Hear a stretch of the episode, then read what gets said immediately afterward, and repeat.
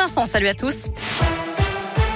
Et à la une, cet accident dramatique sur l'A42 à Miribel, en limite de l'Ain et du Rhône. Ça s'est passé peu après midi. L'autoroute a été fermée en direction de Bourg suite à un carambolage impliquant cinq véhicules, dont un poids lourd transportant de l'amiante. Un homme de 35 ans est décédé après s'être arrêté sur la bande d'arrêt d'urgence pour porter secours vraisemblablement à un autre véhicule en feu. Avec la fumée et le manque de visibilité, la victime aurait été heurtée par l'un des véhicules impliqués dans le carambolage. Un homme de 38 ans a lui été gravement blessé et désincarcéré. Une femme de 28 ans et un homme de 50 ans ont eux été plus légèrement touchés. 8000 renforts supplémentaires jusqu'à la fin de l'année scolaire. C'est ce qu'a annoncé aujourd'hui le ministre de l'Éducation pour répondre à la colère du monde enseignant. Il promet l'embauche de plus de 3000 profs remplaçants, mais aussi des surveillants, des vacataires administratifs et des médiateurs de lutte anti-Covid. Plusieurs centaines de personnes seront aussi embauchées définitivement via le recours aux listes complémentaires.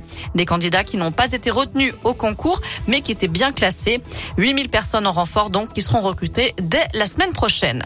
Une bonne nouvelle pour le pouvoir d'achat. Gouvernement et EDF ont trouvé un accord pour limiter la hausse des prix de l'électricité à 4% cette année. À cause de la flambée des cours, l'augmentation aurait pu atteindre les 35% sans cet accord.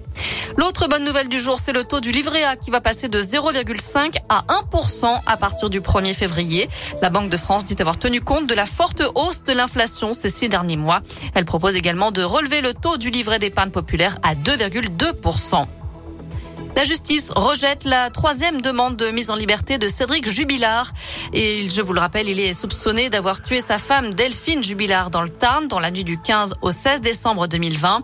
Les juges d'instruction en charge du dossier ont convoqué le peintre plaquiste pour un nouvel interrogatoire le 11 février. On termine avec un mot de sport et du rugby avec la Pro D2. L'USB reçoit Provence Rugby à 19h30 ce soir. De son côté, Oyonnax joue à Carcassonne à 20h45. Merci beaucoup Noémie.